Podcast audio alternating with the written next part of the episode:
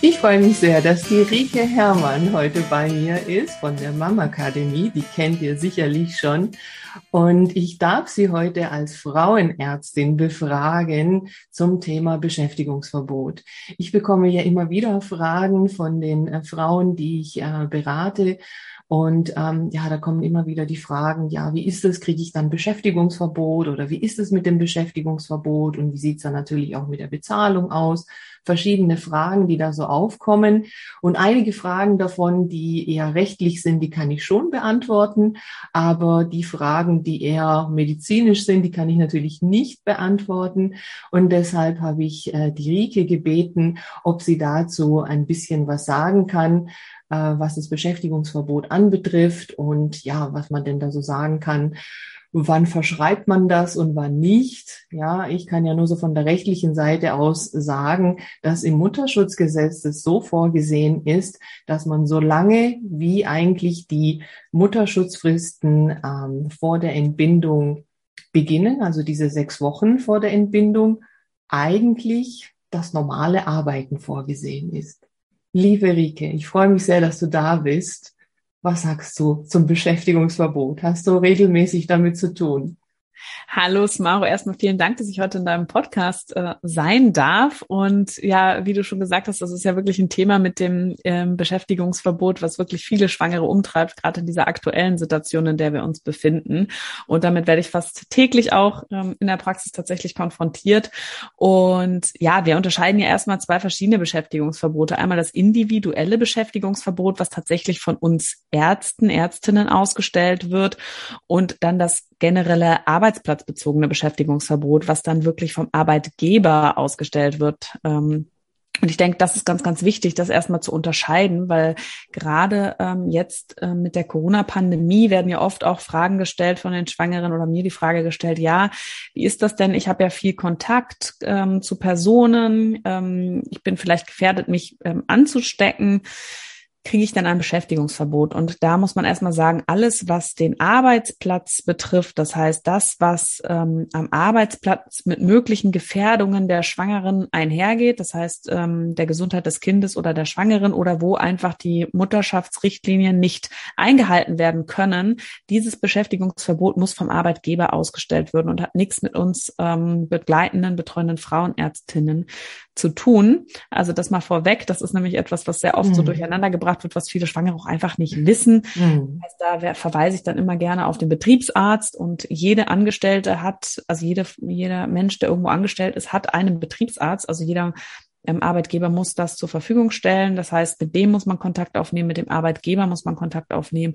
Was wir in einer Zwischenphase machen können, wenn wir relativ sicher sind, dass das wirklich eine Gefährdung ist für die ähm, Schwangere, können wir so ein vorläufiges ärztliches Beschäftigungsverbot ausstellen, bis die Sache geklärt ist vom Arbeitgeber. Das habe ich aber tatsächlich in der Praxis noch nie gemacht, sondern. Okay, okay. Ja, das ist wahrscheinlich dann auch so äh, abrechnungstechnisch eher schwierig dann mit so was Vorläufigen, könnte ich mir vorstellen. Ja, genau, das ist dann halt wirklich eher auch, wenn das, ähm, wenn sich da vielleicht der Arbeitgeber querstellt, wenn man dann dann auch mal jemanden zur Prüfung reinholt und man selber aber wirklich auch als Arzt oder Ärztin eben diese Gefahr ganz deutlich sieht. Ja, mhm. mal machen, aber das machen wir in der Regel nicht, weil oft ist es ja doch so, dass ähm, wenn da eine Gefahr besteht, dass die Arbeitgeber da sehr ähm, entgegenkommend auch sind. Genau. Hm. Ja, also du sagst es schon, da wird eben auch unterschieden im Mutterschutzgesetz nach diesen zwei äh, Bereichen und dieses ja, also betriebliches äh, Beschäftigungsverbot.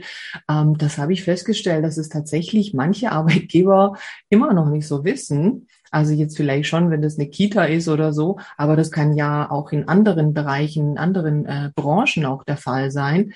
Und ähm, das ist so abgestuft. Also im Mutterschutzgesetz ist es so geregelt, dass der Arbeitgeber erstmal ja so eine äh, Gefährdungsbeurteilung machen muss vom Arbeitsplatz und schauen muss, ob halt eben ja die Schwangere weiterhin an ihrem Arbeitsplatz arbeiten kann oder ob da irgendwas ja umzugestalten ist oder ob sie vielleicht äh, woanders eingesetzt werden muss, wenn es denn andere Möglichkeiten gibt, die halt besser verträglich sind mit der Schwangerschaft. oder eben dann, wenn gar nichts geht, ähm, dieses betriebliche Beschäftigungsverbot dann ausgestellt wird. Ja, genau.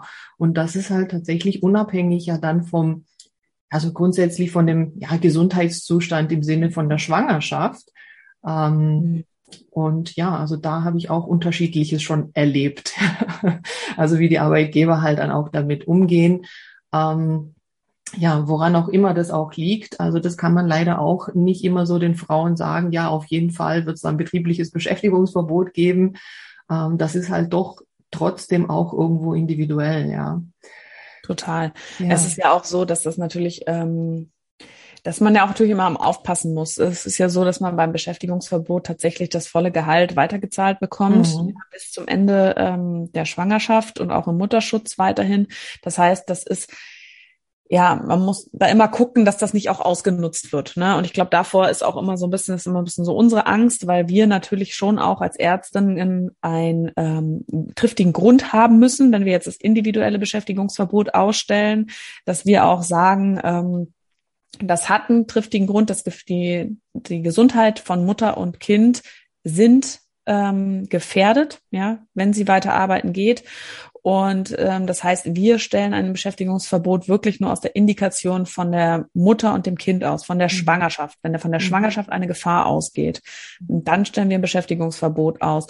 Und bei uns ist es ist tatsächlich so, dass das auch ähm, regelhaft geprüft wird, mhm. ob das denn auch wirklich besteht, diese Gefahr, mhm. ja, für die Schwangerschaft. Das heißt, ähm, äh, wir Ärztinnen werden dann oder die Praxen werden dann auch eben ähm, kontrolliert, ob das auch ähm, sinnhaft ist. Und wenn das eben nicht der Fall ist, dann kann das eben sein, dass die Praxis für diese Kosten aufkommen muss. Und deswegen sind da natürlich auch ähm, viele Ärztinnen etwas zurückhaltend, beziehungsweise das muss schon ein triftiger Grund vorliegen. Mhm. Und um, um halt eben dieses Beschäftigungsverbot auszustellen. Mhm. Auf der anderen Seite vom Arbeitgeberperspektive, so kann ich es mir jetzt einfach nur vorstellen, wenn es natürlich ein sehr kleiner Betrieb ist, mhm. ja, mit wenig Mitarbeitern, wo eine Arbeitskraft von heute auf morgen komplett ausfällt, mhm. natürlich ist das für die erstmal schwierig zu organisieren. Mhm. Ähm, gerade wenn es vielleicht auch Bereiche sind, wo ähm, ja Fachexpertise auch fehlt ja, die nicht schnell nachzubesetzen sind, weil man ja eben das Recht hat, auch als Arbeitgeber die Stelle dann, wenn jemand ins Berufsverbot geht, nachzubesetzen. Ähm, mhm. Ja, ist ja anders, als wenn er krankgeschrieben ist. Ähm, und dass, dass es da einfach oft auch so Probleme gibt. Ne? Mhm. Aber das erklärt schon mal einiges, was du gesagt hast, auch mit dieser Prüfung der Ärzte dass man das auch ein bisschen nachvollziehen kann, weil das äh, sagen mir halt die Frauen auch immer wieder, ja, so meine Frauenärztin, die ist da irgendwie, äh, die stellt mir das nicht aus. Mhm. also so, so ein bisschen, äh, dass sie da halt irgendwie das, äh, ja, denken, ja, aber das steht mir doch eigentlich zu, aber sie, sie stellt mir das nicht aus.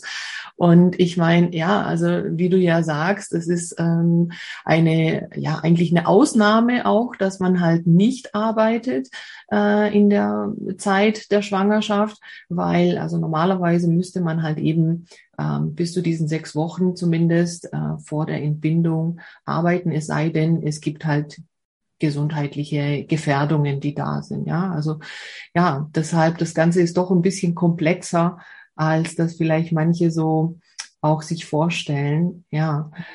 Ähm, hast du denn da vielleicht Beispiele, wo du sagst, ja, da gab es jetzt eben doch ähm, bei der Schwangerschaft auch ähm, ja Probleme oder Komplikationen, ähm, wo man dann ein Beschäftigungsverbot eben dieses individuelle ausgestellt hat?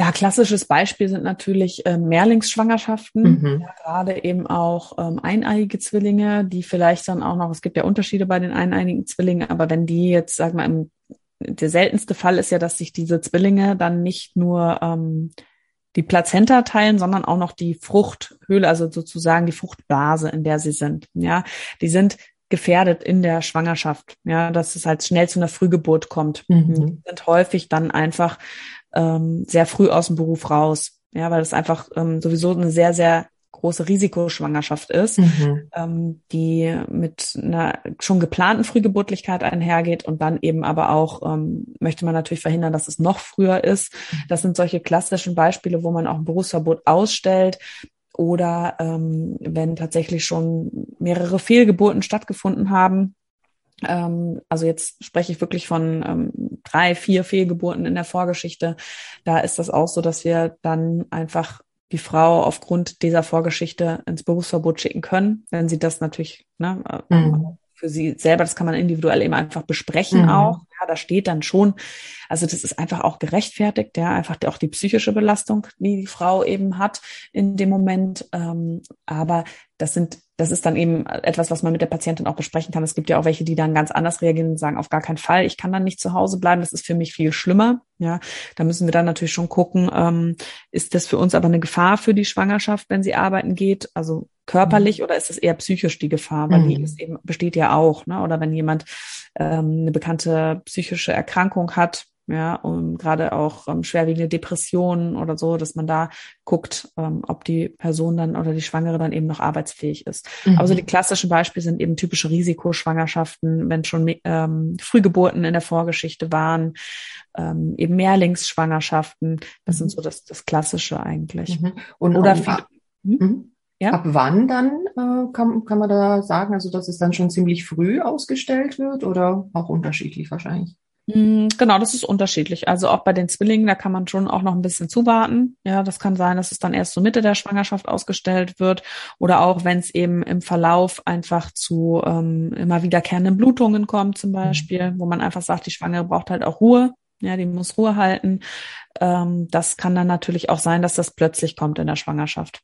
Mhm. Genauso ähm, kann es aber auch ähm, sein, andersrum, da muss man immer aufpassen, wenn natürlich jetzt ähm, eine Erkrankung auftritt, ja, in der Schwangerschaft, zum Beispiel, wenn sie auf einmal Rückenschmerzen hat, das aber gar nicht von der Schwangerschaft unbedingt jetzt ähm, ausgehend ist, ja, oder sie bricht sich das Bein, dann ist natürlich ähm, eine Krankschreibung der Fall mhm. und kein Beschäftigungsverbot, auch wenn mhm. die Frau arbeiten gehen kann. Ne? Dann würde mhm. man halt eine Krankschreibung ausstellen und eben nicht dieses Beschäftigungsverbot. Mhm. Genau, und diese Krankschreibung, also je nachdem, was es denn wäre, wäre es ja dann auch ein anderer Arzt gegebenenfalls, ne?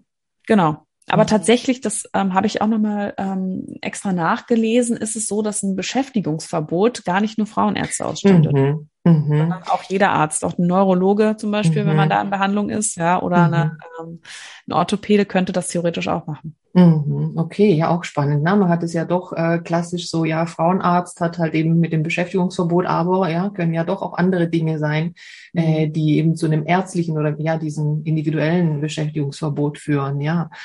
Ja, ähm, und dann ist es ja in der Regel so, also so habe ich es zumindest mitbekommen, dass wenn Beschäftigungsverbot ist, dann eben auch äh, dauerhaft, ja dann bis eben zu den Mutterschutzfristen ist. Oder gibt es auch mal zeitweise, also dass man sagt, es ist jetzt eben nur für vier Wochen und dann nicht mehr? Kann man theoretisch machen, macht man, also habe ich habe ich noch nie so ausgestellt, mhm. ja, wäre aber theoretisch denkbar.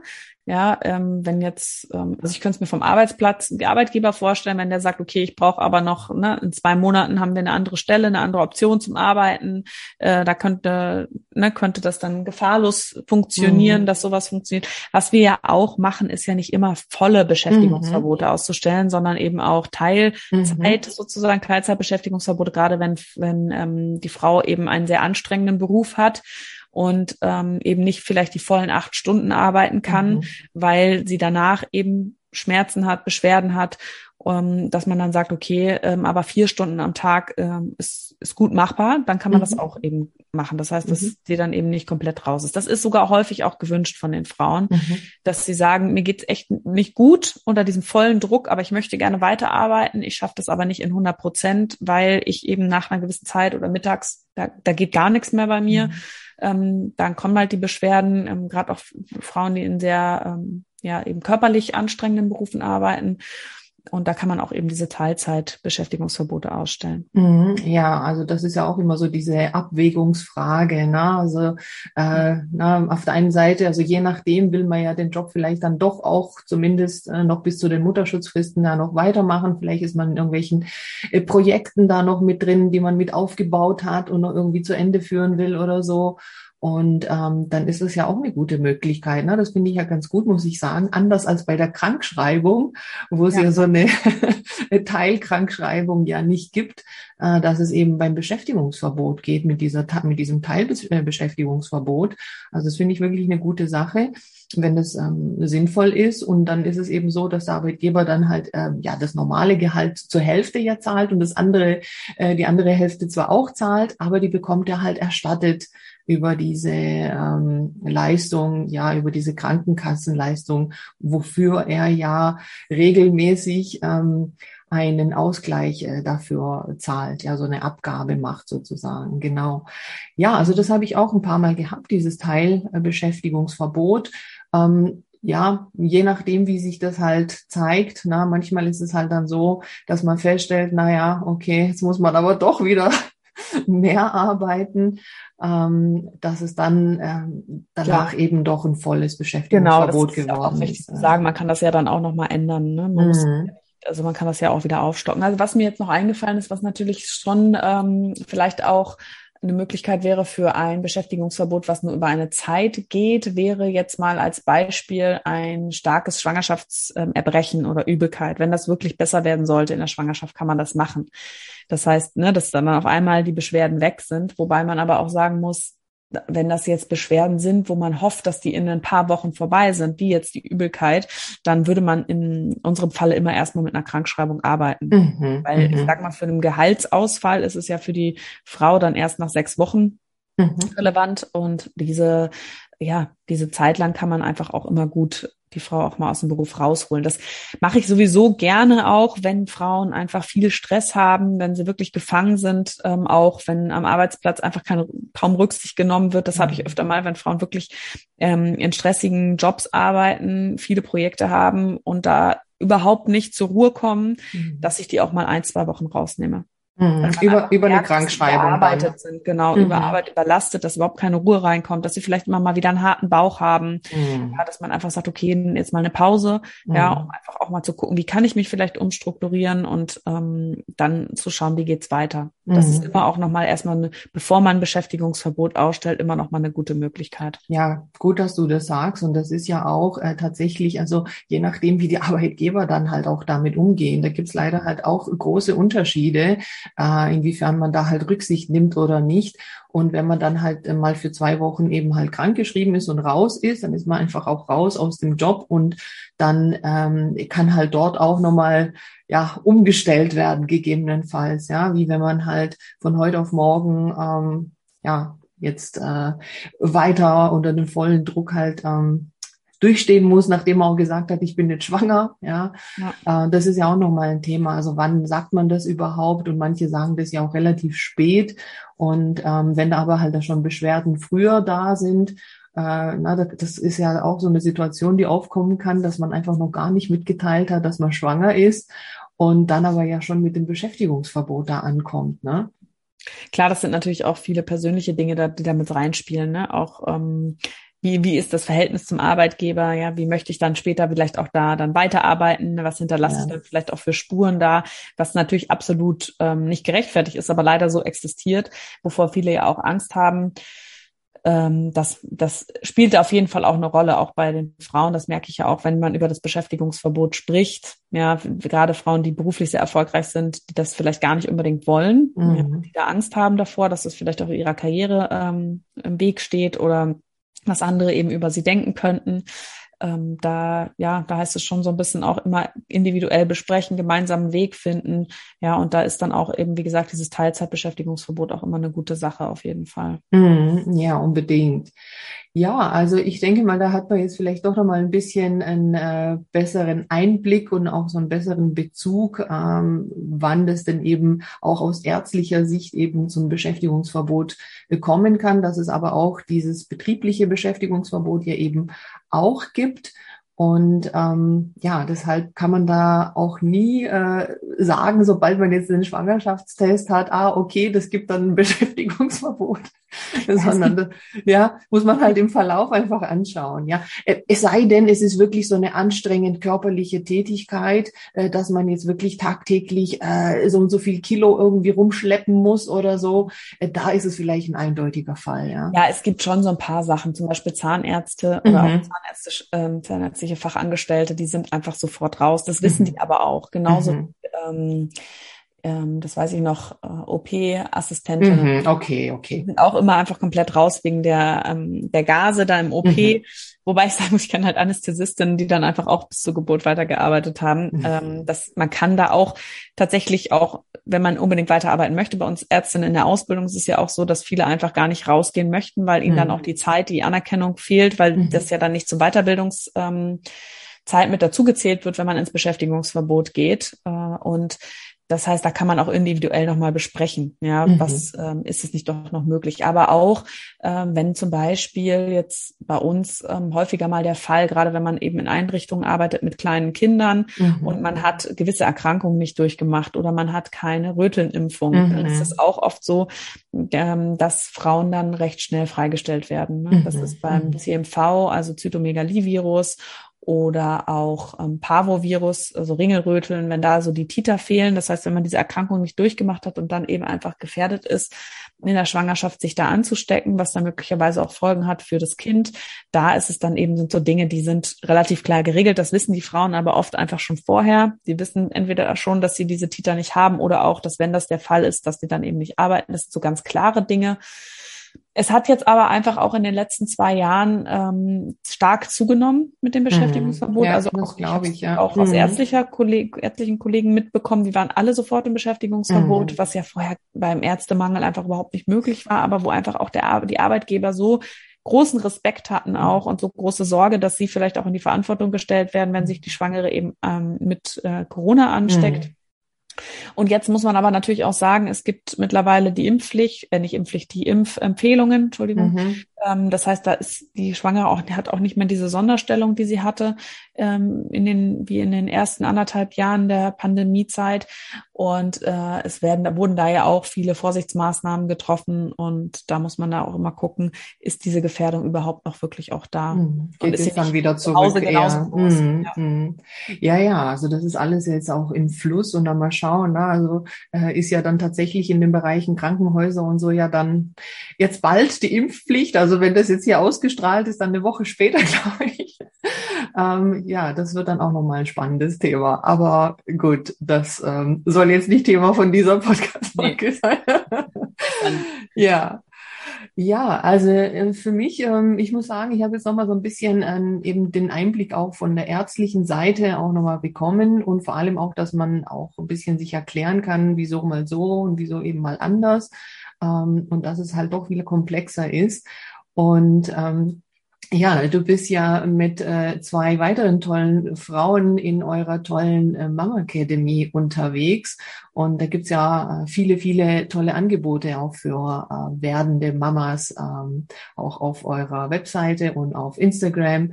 Und sag doch mal, ihr habt doch da einen, einen äh, tollen Online-Kurs. Was kann man da denn da noch so Schönes bei euch finden? Genau, ähm, schön, dass du das ansprichst. Äh, ja, tatsächlich, wir haben ja eben zu dritt die Mama Academy gegründet. Die Katharina und Nicole sind wie ich auch Yogalehrerinnen. Ich ähm, decke vor allem eben bei uns das Thema medizinische Aufklärung ab und Ernährung. Ich bin ja noch Ernährungsmedizinerin, äh, mache viel auch im ganzheitlichen medizinischen Bereich und habe mich eben auch auf die Schwangerschaft und Stillzeit bisschen spezialisiert. Und Katharina ist noch ausgebildete Life Coach und ähm, Human Design ähm, Expertin. Und wir haben einen großen ähm, Schwangerschafts-Online-Kurs entwickelt, wo wir tatsächlich ähm, sehr, sehr viel Aufklärung machen. Das heißt wirklich, was passiert mit dem Körper in der Schwangerschaft? Wie läuft eine Geburt ab? Wie kann ich mich ähm, auf die Geburt gut vorbereiten? Was kommt vielleicht auch auf mich zu im Krankenhaus? Ähm, was für medizinische Interventionen kann es unter der Geburt geben. Also da gehen wir ganz, ganz viel in den Bereich, worauf muss ich achten, was passiert alles in der Schwangerschaftsvorsorge. Wir decken die Bereiche Ernährung in der Schwangerschaft ab. Und dann kommen wir aber auch in geburtsvorbereitende ähm, Teile des Online-Kurses. Wir machen äh, Meditationen. Wir haben ähm, einen kompletten Yoga-Online-Kurs im Kurs integriert. Und das ganz Besondere bei unserem Kurs ist eben die individuelle persönliche Begleitung durch Katharina und mich. Das heißt, wir haben in monatliche Live-Coaching-Sessions mit unseren Teilnehmerinnen, wo wir Fragerunden machen, wo wir aber auch nochmal gewünschte Themen nochmal ausarbeiten und vorstellen. Und wir haben eine Telegram-Gruppe, wo uns die Teilnehmerinnen tatsächlich unter der Woche immer ihre persönlichen Fragen stellen können zu ihrer Schwangerschaft, zu allem, was sie gerade beschäftigt. Und dort findet natürlich auch viel Austausch zwischen den Schwangeren statt, was ja auch gerade eben etwas schwieriger ist. Und das war uns einfach ganz wichtig, dass man da enger auch an den Teilnehmerinnen von Online-Kursen dran ist, weil einfach viel Präsenz gerade gar nicht funktioniert. Und weil ich auch in der Praxis merke, ich habe natürlich auch gar nicht die Zeit für die Schwangeren, die sie sich eigentlich wünschen. Und so geht es wahrscheinlich vielen Frauenärztinnen, mhm. ähm, dass man einfach da auch nochmal eine gute Plattform bietet für wirkliche Informationen, auf die man sich verlassen kann.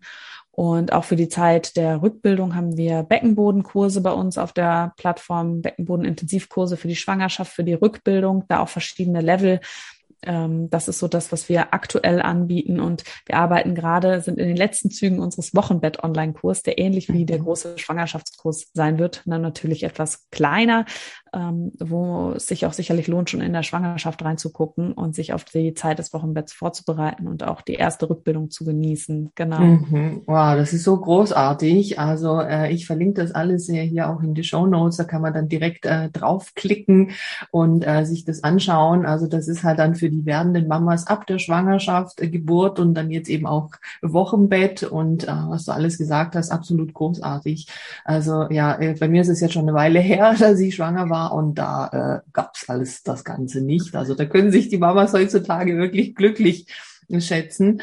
Und ja, ich bin auch ganz glücklich darüber, dass ich einen äh, kleinen Teil in eurer Academy dabei sein darf und äh, so aus der rechtlichen Seite zum Thema ähm, Schwangerschaft eben auch Beschäftigungsverbot äh, oder andere Dinge, die da eine Rolle spielen, wie ja Mitteilung der Schwangerschaft oder äh, Freistellung für Untersuchungen, äh, ja oder eben auch diese ja Mutterschutzfristen und ja was da alles so eine Rolle spielen kann.